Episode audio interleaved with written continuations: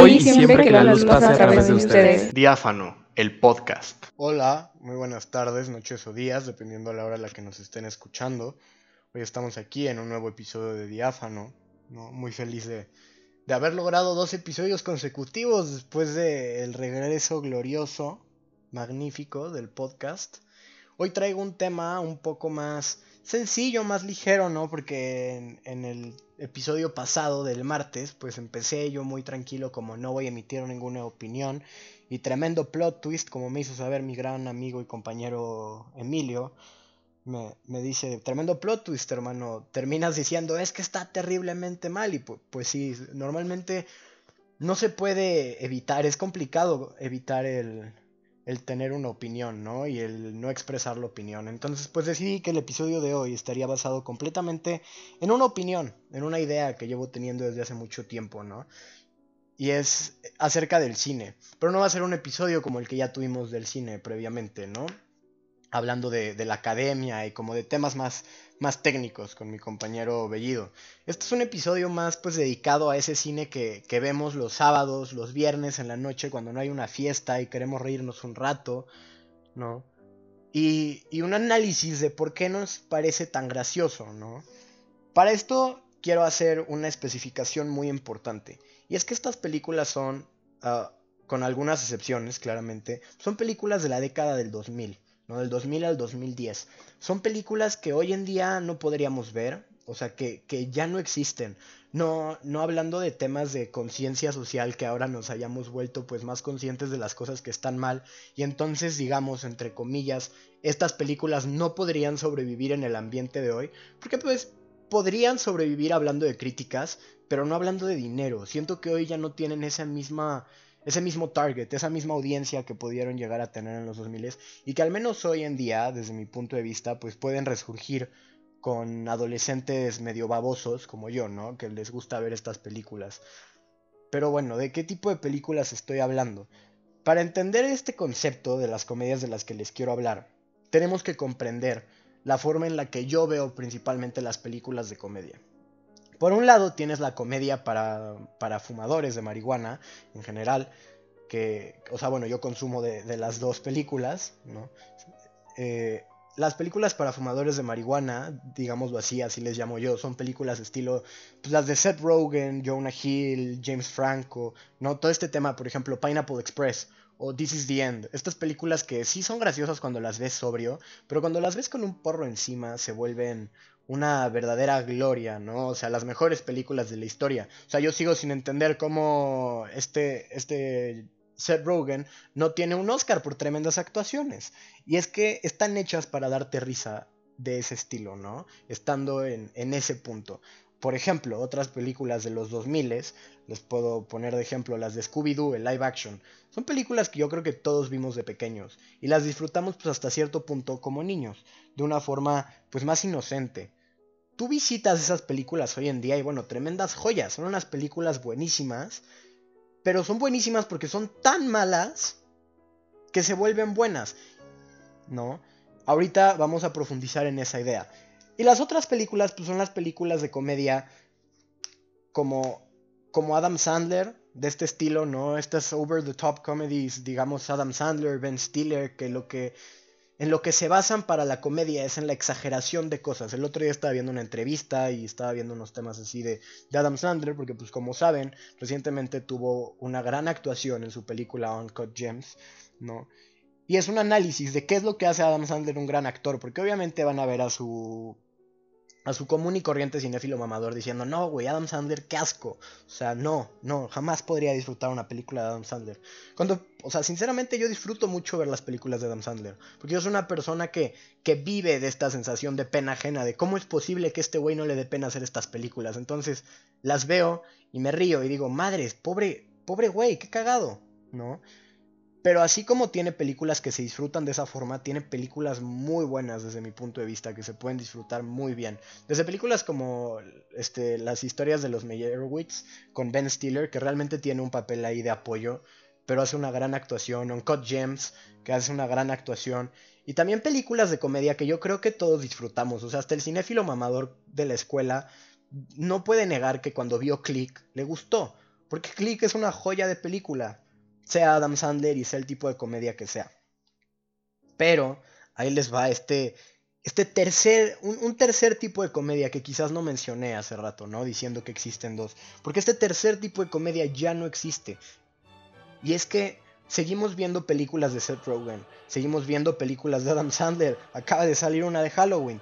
Pero este, este estilo de películas específico duró, no sé, desde el 95 hasta el 2008. Vamos a poner un número, la verdad no estoy seguro, pueden ser un poco más, un poco menos.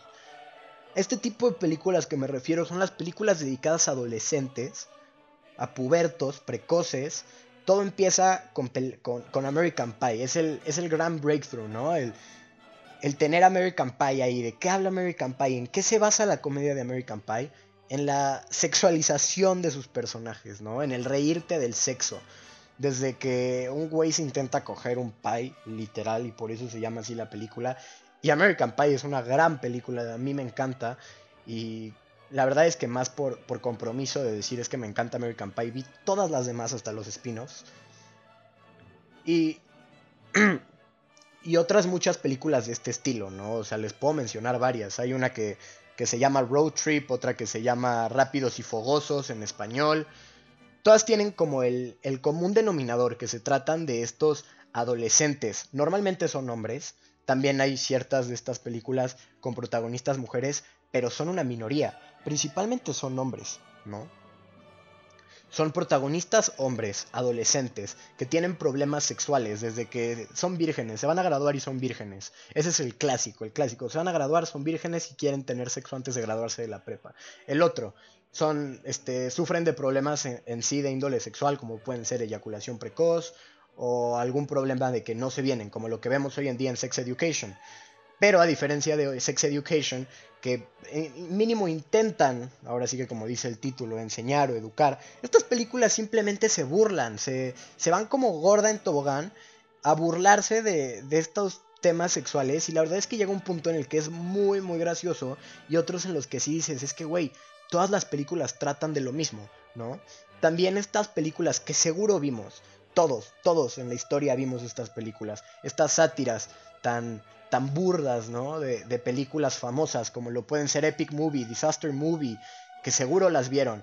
This is not another teen movie, que igual este sale, ay, se me fue el nombre de este actor, el de Capitán América, ¿no? Antes, antes de volverse súper famoso. Ya estaba guapísimo y súper mamado, pero no era tan famoso. Eh, ¿Qué otra? Bueno, obviamente no podemos olvidar las joyas de Scary Movie que creo que vi hasta la tercera, sacaron creo que cinco. Pero pues esas películas que se dedican a la sátira, ¿no? A las parodias de películas famosas, nos encantaban, las consumíamos de verdad como si fuera pan caliente, recién salido del horno. Y, y todavía lo hacemos, o sea, todavía un sábado que estamos de simples en la noche, no tenemos nada que ver, no tenemos ganas de pensar al ver una película, estamos cansados, pues ¿qué es lo primero que ponemos? Una comedia de estas, ¿no? Ponemos alguna tontería así para relajar, ¿no? Y reírnos cuando estamos así, pues riéndonos de lo que sea. Pero un factor común, repito, entre todas estas películas es que todas se basan en la sexualización de los personajes, tanto hombres como mujeres, ¿no? Y en el dar a notar estas burlas de, de ciertas cosas muy obvias, ¿no? Como por ejemplo en las de Scary Movie siempre tenía que haber un personaje afroamericano. Y el personaje afroamericano siempre era el primero en morir, ¿no? Y dentro de la película se hacían burlas acerca de los personajes afroamericanos que se iban a morir. Ahora, dentro de este episodio, yo quiero intentar responder dos preguntas. Ya sabiendo, nos vamos a enfocar en este tipo de comedias. Porque las otras dos, o sea, bueno, todo el tema de Adam Sandler y así, pues sigue existiendo. Y Seth Rogen y sus películas para marihuanos siguen existiendo. Estas comedias se han ido han ido disminuyendo a tal punto de estar yo creo en peligro de extinción. Digo en peligro de extinción y no extintas porque me acabo de enterar hace 2-3 días que salió una nueva American Pie, pero con protagonistas mujeres. No, me suena una propuesta interesante. No la he visto porque pues aquí en México como que no llegan esas películas. Estoy buscando en, en plataformas de dudosa procedencia. No lo he encontrado. Cuando tenga el link no se los voy a pasar porque eso es ilegal. Me van a meter a la cárcel. Pero pero me lo piden, pero no se los va a pasar, ¿eh? Pero bueno, ¿a qué preguntas me quiero referir el día de hoy? La primera es, ¿por qué nos encantan estas comedias? O sea, ¿por qué preferimos ver este estilo de comedias tan, tan bobas, tan tontas, o sea, que sabemos que no nos deberían de dar risa, a ver algo más elaborado?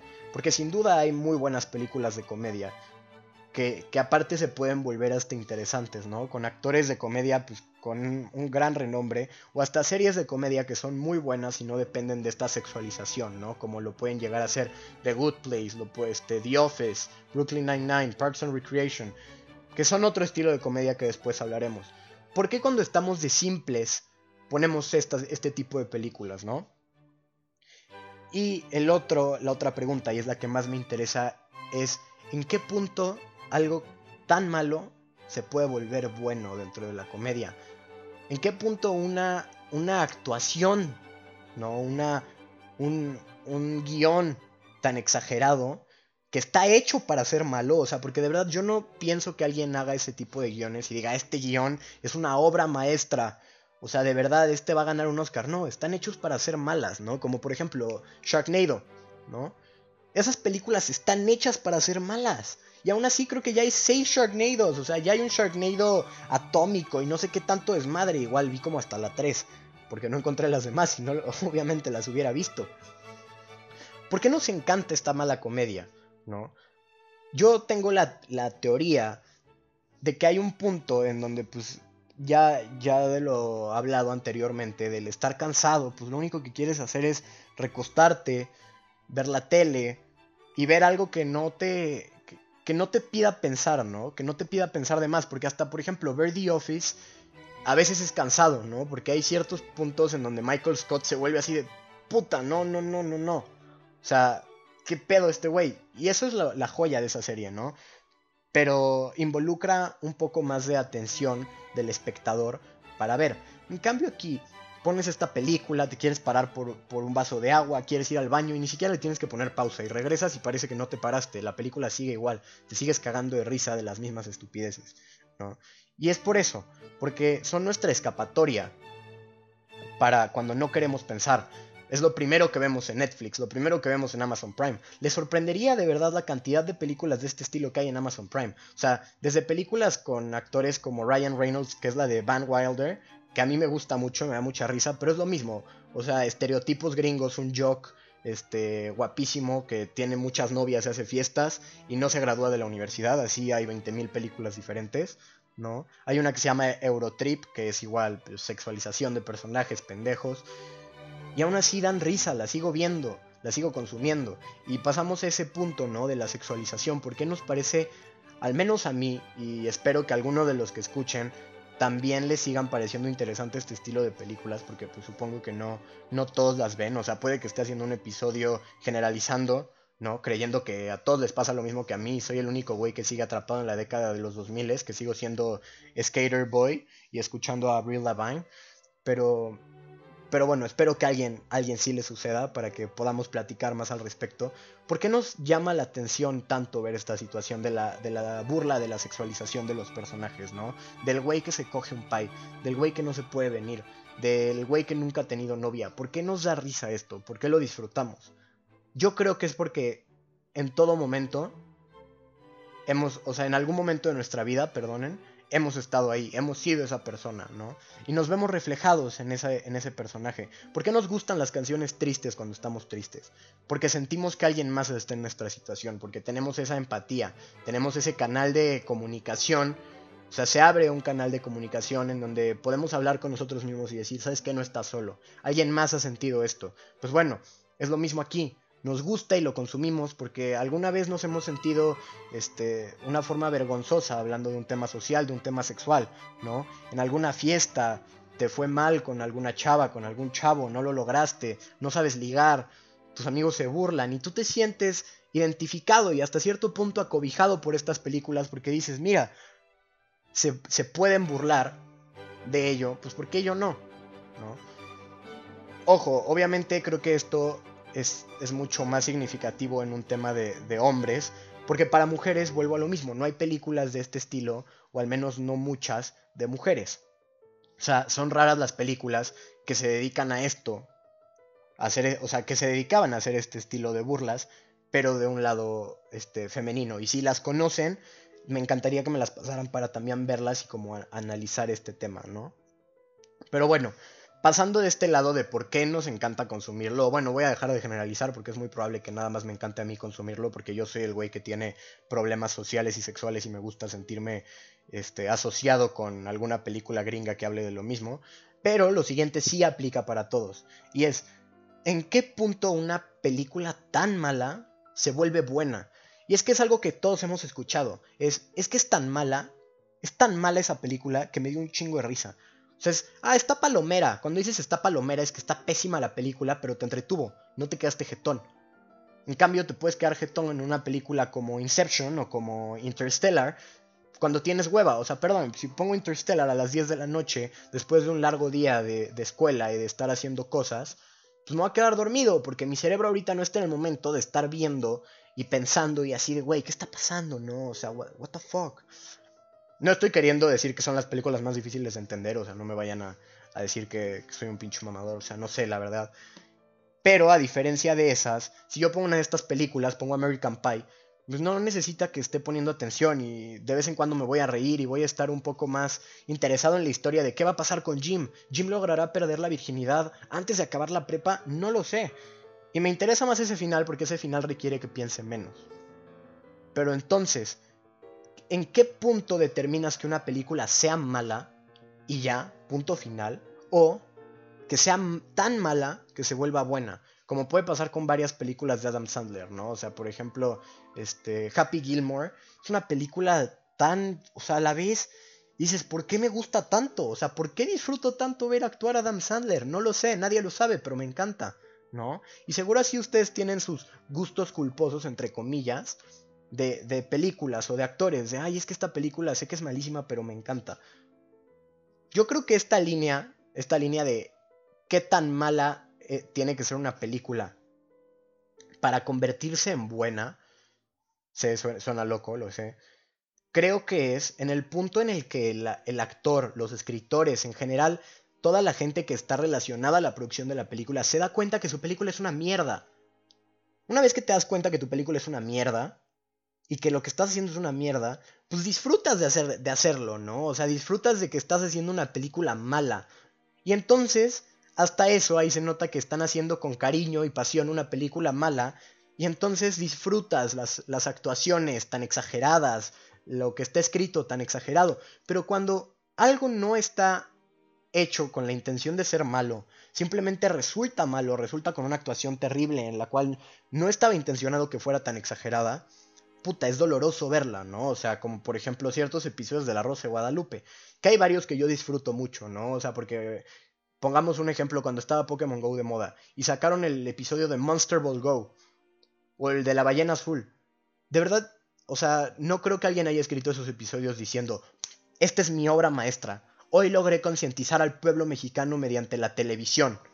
Y aparte Televisa, ¿no? Que se encarga de concientizar al pueblo mexicano. No, seguramente lo escribieron con las patas a propósito. Y por eso es que es hasta gracioso ver esos episodios, ¿no? Ver esos memes en Facebook, esos extractos de episodios y decir, puta, qué cagado, güey. De verdad es que la Rosa de Guadalupe es tan mala que da risa. Pero hay episodios que nadie se acuerda de la Rosa de Guadalupe, episodios que quedan enterrados, porque son tan malos. Y no son malos de una forma con, el propósito de ser malos, sino que resultaron ser malos y ya. Y ese es en el momento en el que queda enterrada tu obra. Fue mala, pero no le intencionaste en ser mala. Entonces, pues es que ahí podemos ver que las películas de Adam Sandler, por ejemplo, o estas películas en donde se dedican a hipersexualizar a los personajes, se nota a leguas la intención que es hacer películas exageradas, que se perciban como malas, ¿no? Y hasta pueden hacer una distinción muy muy rápida entre una película como American Pie, como Road Trip, como Rápidos y Fogosos, hasta en el nombre, a ver una película como Super Bad, que las dos son comedias que disfruto mucho. Son películas, pongamos este, dos comparativos rápido, American Pie, Super Bad. Son comedias totalmente diferentes, o sea, parten de cosas muy diferentes. Ambas son muy buenas, pero Super Bad es buena. Y este, American Pie es tan bueno, no American Pie 1, American Pie 1 se cuece aparte porque fue un parteaguas, pero todas las demás American Pie. American Pie, este, todas las de Stifler y esas madres. esas películas saben que son malas, saben que las están haciendo con el único propósito de hacer dinero, entonces pues lo están haciendo con las patas y tan les funciona que que siguen haciendo más, o sea, acaba de salir una en 2020, en pleno 2020, un nuevo American Pie. Las dos películas las disfrutas, una es buena, buena, y la otra es tan mala que es buena. Entonces, bueno, para mí ahí está esa línea, ¿no? En el punto en el que algo está intencionado a ser malo, entonces tiene la, probabilidad y la capacidad de convertirse en algo bueno ante el ojo público, hasta convertirse en una película de cultos, si así le quieren llamar, como lo podría ser American Pie por lo que logró y lo que significa, ¿no? Pero bueno, ese es mi punto de vista el día de hoy. Eh, fue una ardua preparación ya que tuve que ver muchas películas tan malas que se convirtieron en buenas y ahora mi sentido del humor está totalmente distorsionado y creo que es gracioso cosas que probablemente a nadie más le parezcan graciosas. Así que si hablan conmigo en los próximos días y digo algún chiste que sea muy muy malo, por favor ríanse por compasión porque si no voy a llorar. Muchas gracias a los que todavía nos escuchan.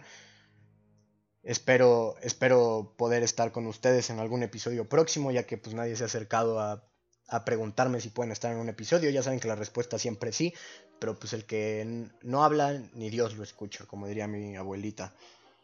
Así que pues muchas gracias, espero tengan un excelente fin de semana. Que la luz pase que la luz siempre pase a través de ustedes. Hasta luego.